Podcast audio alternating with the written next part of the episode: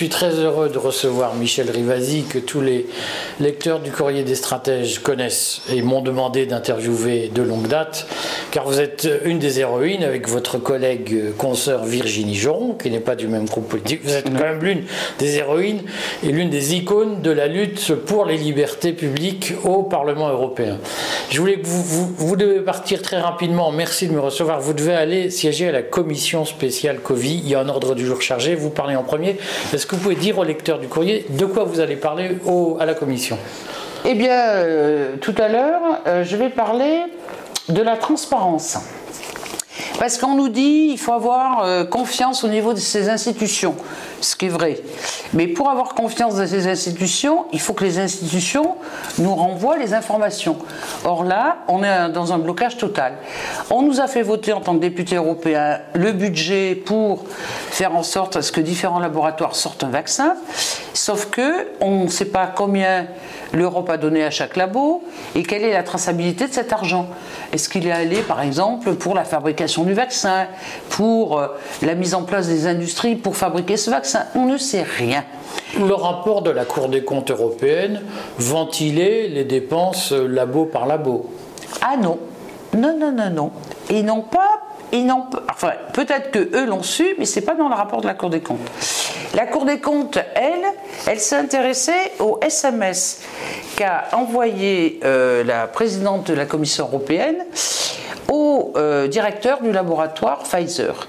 Vous savez que c'est une information qui est sortie par des journalistes, que euh, le journaliste a saisi la médiatrice européenne dans un premier temps pour dire il y a eu des SMS qui ont été passés, qu'y a-t-il dans ces SMS En premier lieu, la commission a dit mais les SMS ne sont pas des documents, euh, je dirais, professionnels. Ce en quoi la médiatrice a dit, mais les SMS, c'est des documents au même titre que euh, des mails, au même titre que des documents papier, etc.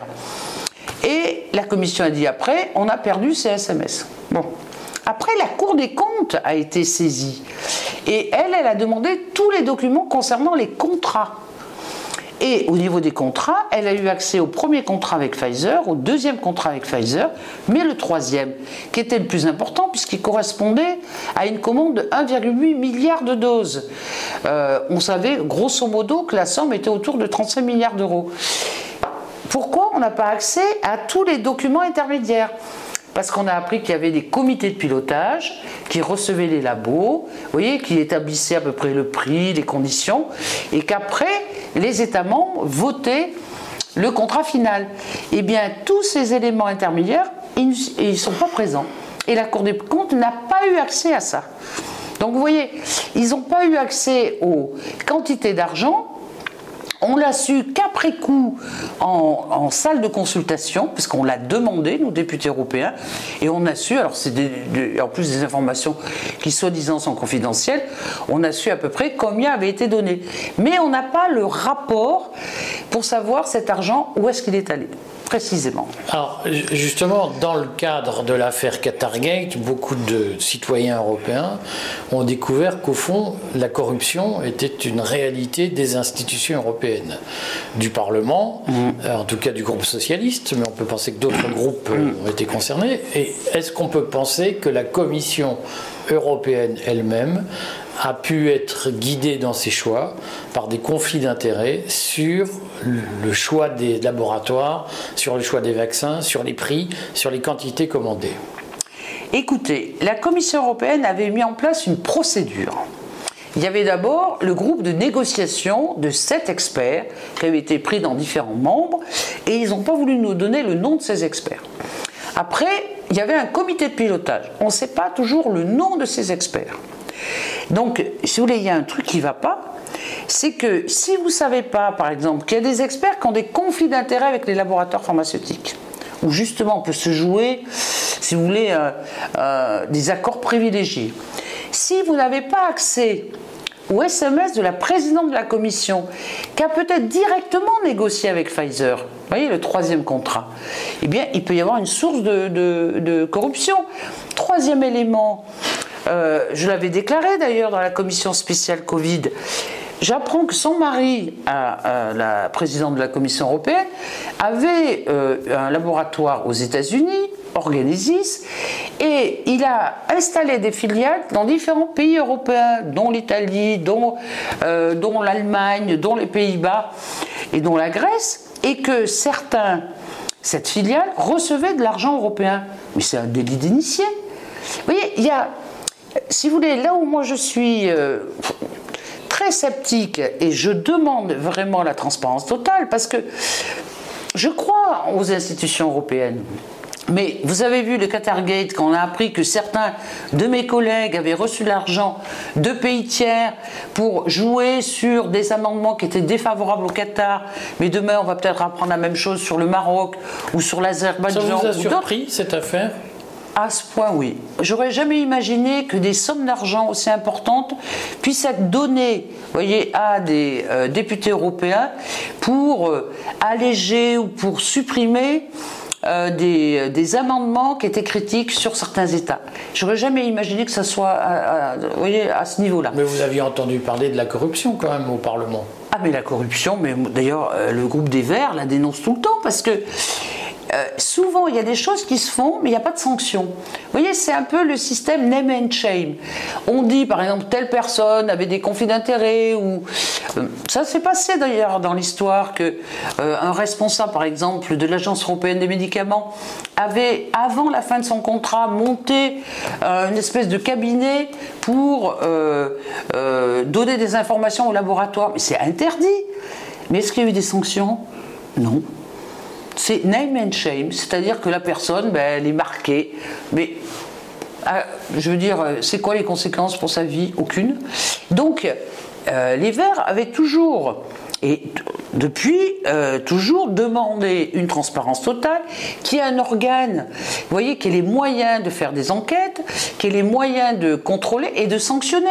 S'il n'y a pas de sanction, ben vous voyez, on apprend que des députés reçoivent euh, de l'argent. Euh, la commission, pourquoi et, et là, ça a été une demande de la commission Covid. On demande à ce que M. Bourla, qui est président de Pfizer, vienne s'expliquer. Il a refusé deux il a refusé de venir. Une deuxième fois, on l'invite, il refuse de venir. Eh bien, on a demandé à ce que Pfizer ne mette plus les pieds au niveau du Parlement européen.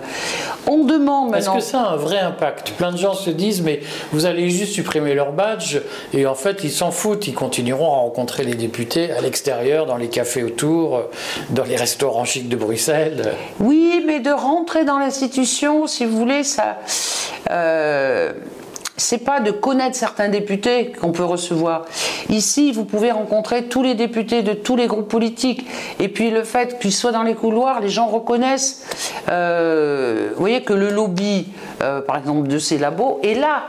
Euh, alors, c'est vrai qu'ils auront des parades, mais inviter par exemple la présidente de la Commission européenne qu'elle vienne s'expliquer sur les SMS qu'elle a passés, puisqu'on ne sait rien là-dessus, eh bien, ça a été maintenant euh, demandée par la présidente du Parlement européen. Donc c'est une vraie demande officielle pour qu'elle vienne s'expliquer. Est-ce qu'elle va venir?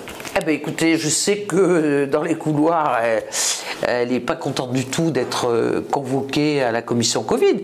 Mais si elle veut répondre à l'opacité euh, dans le cadre de, de Catergate, où euh, des députés ont été euh, pris la main dans le sac avec de l'argent, il faut qu'elle vienne s'expliquer. Elle aura peut-être des explications sur la pression qu'elle a subie, sur le fait qu'elle avait peur que ses doses aillent ailleurs. Enfin, j'en sais rien, moi, mais c'est à elle, elle doit s'expliquer devant les députés européens. Dans la pratique, tout le monde a suivi votre combat euh, très courageux contre le, lobby pharmaceutique qui a imposé beaucoup de choses. Euh, est-ce que vous avez subi beaucoup de pression en dehors de celle de votre groupe parlementaire ou celle de vos amis écologistes qui, qui n'ont pas toujours été tendres avec vous? Mais écoutez, je pense que cette pandémie, elle n'était pas simple à gérer. D'abord, elle a surpris tout le monde. Euh, on a été confinés, on a perdu des droits fondamentaux, et je trouve que euh, il y a eu quand même plein de choses qui n'ont pas été expliquées et des choses qui étaient du domaine scientifique. Les gens pensent que parce qu'on est dans le monde scientifique, tout le monde est d'accord, mais non. On a vu qu'il y avait une controverse scientifique. Parce que ces vaccins, ils n'étaient quand même pas ordinaires, les vaccins à ARN messager. C'était la première fois qu'on employait sur des milliards d'individus dans le monde un vaccin qui durait aussi peu de temps, vous voyez, trois mois, qui avait un ARN messager qui fabriquait au sein de nos cellules, vous voyez, une protéine pour fabriquer des anticorps, donc ça c'était quand même très nouveau, et qu'il y avait des effets secondaires. Plutôt que de discuter avec des experts sans conflit d'intérêt, c'est-à-dire, il ne fallait pas qu'ils viennent des laboratoires pharmaceutiques, avec des citoyens qui se posaient des questions, on a préféré, vous voyez, euh, aller comme dans une autoroute et euh, circuler, il n'y a rien à voir. Comment vous expliquez ça? Eh bien, j'avoue que moi j'ai été assez choquée du fait que mes questions, parce que moi j'ai une formation scientifique, euh, je formulais des questions, eh bien, c'est des questions qui dérangeaient. Quand j'ai dit attention, vous allez faire un pas sanitaire, donc vous allez mettre d'un côté les vaccinés, de l'autre côté les non vaccinés, d'où mon terme d'apartheid vaccinal. Comme il y a un apartheid vaccinal entre les pays du Nord et les pays du Sud. Pour les gens, mais ça a été euh, un, tsunami d'avoir dit ça. Vous et même dans mon groupe, toujours ce terme ou pas? Mais bien sûr que je, je vous a valu quelques, quelques remarques désagréables. Tout à fait. Mais je l'assume parce que pour moi, c'était une discrimination. On discriminait les gens. Et en plus, quand vous regardez la définition de la roue, ça pouvait aller jusqu'à la perte de l'emploi. Qu'est-ce qui s'est passé? L'histoire me donne raison. Regardez sur les, infirmières, tout le personnel médical, les aides-soignantes qui n'ont pas voulu se faire vacciner parce qu'elles étaient sur un consentement libre et éclairé, eh bien, on les a éjectées. Elles ont perdu leur emploi, mais perdu leur emploi sans indemnité. Elles sont même pas licenciées. Vous voyez, c'est des gens, mais qui sont discriminés de façon incroyable parce qu'elles ont refusé le vaccin. Or, Écoutez, euh, et ça c'est dans le cas des droits fondamentaux, c'est dans le cas des traités internationaux, si la personne ne veut pas se faire vacciner, ben, qu'elle prenne des précautions, parce que on s'aperçoit maintenant, avec ce qu'on sait d'un point de vue scientifique, que même si vous êtes vacciné, vous pouvez transmettre le virus. Donc la meilleure des garanties, c'est qu'elle fasse un test chaque fois qu'elle, euh, par exemple, qu'elle venait à l'hôpital. Or ça, personne n'a voulu en entendre parler, et ces gens-là sont toujours pas en France, hein, je parle parce qu'ils ont été intégrés ailleurs, mais en France, ils sont toujours pas intégrés. Donc, Comment vous expliquez que les écologistes qui se sont illustrés souvent par un côté un peu libertaire, entre guillemets, euh, on va dire que c'était les libertaires de la gauche, comment ont-ils pu basculer dans une logique aussi autoritaire? C'est quoi le facteur explicatif de ce renversement culturel? Euh, Écoutez, il y a des choses sur lesquelles euh, euh, ils ont évolué et sur lesquelles ils ont été quand même dans le mainstream. Je pense que la pierre angulaire de tout ça, ça a été la politique de la peur qui a été, euh, et là je l'avais démontré en Allemagne, parce qu'il y a eu une grosse enquête de Die en Allemagne, qui a montré comment le ministre de l'Intérieur avait demandé aux chercheurs d'avoir les scénarios les pires. Et quand il intervenait à la télévision, il annonçait des chiffres incroyables, il disait que 70% de la population allait être infectée, qu'il y aurait des millions de morts. Et tous les soirs, mais en France, on a eu le même cas, vous aviez le directeur général de la santé qui venait, il y a tant de centaines et de milliers de morts par jour. Donc, vous voyez, vous mettez votre population sous la férule de la peur. Eh bien, les Verts, eh bien, ils ont été là-dedans. Ils ont eu peur peur par rapport à leur santé. Ils n'ont pas pris de recul suffisant pour dire mais attendez là, est-ce qu'on pourrait avoir un débat avec plusieurs épidémiologistes? Est-ce qu'on pourrait regarder euh, si ce Covid, enfin ce virus, entraîne combien de morts? Vous voyez que c'était autour de 0,55% ou 6%. Donc euh, c'était pas panique à bord. Mais vous voyez, cette euh, politique de peur a fait que les, écologistes sont rentrés dans le mainstream. Et quand vous aviez des voix dissonantes, un peu comme la mienne, mais il y en a eu des tas d'autres, eh bien, la solution, c'était de les mettre, voyez, dans euh, les complotistes, les gens qui étaient anti-vax. Alors moi, j'ai jamais été anti-vax, mais je me pose des questions quand même. C'était quand même un vaccin sous condition. Donc je demandais des études, je demande la transparence sur les contrats, je demande que les labos nous rendent des comptes et les politiques qui nous rendent des comptes également.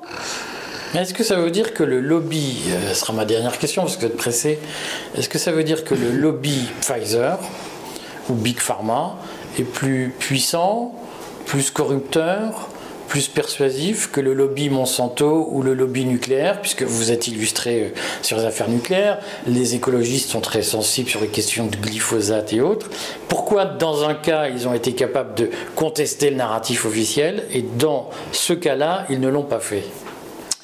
Eh ben parce que ça touchait à la santé directe. Vous voyez, il y avait le nombre de morts affichés. Donc c'était, euh, vous voyez, par rapport à la radioactivité, ça met du temps. Vous voyez, quand on déclenche un cancer, tout ça. Là, c'était immédiat avec des images à l'appui. Donc vous voyez, ce sentiment de peur, il a été énormément exploité par le lobby pharmaceutique. Euh, est-ce qu'il est plus puissant ou est-ce que, euh, que les autres ben, on est dans le moment présent où là, euh, vous voyez, il y avait presque un dilemme entre la vie et la mort. Maintenant, les écologistes évoluent aussi parce que méfiez-vous, vous voyez, moi je suis profondément écologiste. Même si j'ai été critiqué au sein de mon parti, je reste dans ce parti parce que les militants, par contre, m'ont beaucoup suivi, m'ont beaucoup épaulé. Vous voyez, ils étaient quand même sur le consentement éclairé. C'est ça l'ADN des Verts. C'est-à-dire que, vous voyez, on lutte par rapport au viol, on lutte. Et puis l'histoire nous a euh, expliqué que, euh, l'obligation vaccinale, c'est un geste qui est quand même euh, très dur, quoi. D'obliger quelqu'un à se faire vacciner. Alors peut-être que dans certains cas, comme les infirmières, ça peut se justifier sur des maladies infectieuses, contagieuses, etc. Mais là, il y avait quand même plein de doutes. Et, je pense que les écologistes sont en train d'évoluer en se disant, mais maintenant qu'on prend du recul, on s'aperçoit qu'il y a beaucoup de choses dans notre démocratie sous le joug de la pandémie qui ont été euh, balayées et qu'il faut reprendre le pouvoir. Et l'objectif de cette commission spéciale Covid, c'est justement pour remettre l'Église au sein du village. C'est-à-dire que il y a eu des dysfonctionnements, il y a eu des mesures d'urgence qui ont éliminé, le, rôle du Parlement, qu'il soit national ou qu'il soit européen, sur le contrôle de l'exécutif. Et ça, c'est pas admissible. Et donc, il faut qu'on reprenne le pouvoir, nous, les députés, euh, pour dire, en cas de nouvelle pandémie, attention, maintenons les structures de contrôle, maintenons euh, des comités d'experts sans conflit d'intérêts et qui discutent avec les citoyens. Vous voyez, c'est pas les experts qui doivent décider, c'est pas les médecins qui doivent décider, c'est collectivement euh, avec une compréhension, avec une pédagogie, mais qui soit pas empreinte d'argent, de, corruption. De... il faut être très attentif à ça pour retrouver la confiance. Parce que moi, je suis persuadée que euh, on peut vivre en société que si on a une confiance dans nos institutions et que si on ait des moyens de contrôle indépendants et citoyens pour répondre à leurs demandes. Il y a beaucoup de cases qui n'ont pas été cochées pendant cette pandémie. Et maintenant qu'on a un peu de recul, eh ben, il faut cocher les cases et organiser nos institutions pour qu'elles soient résilientes. Merci beaucoup et puis bonne commission et à bientôt j'espère. J'espère que vous nous redonnerez une interview. Mais avec plaisir.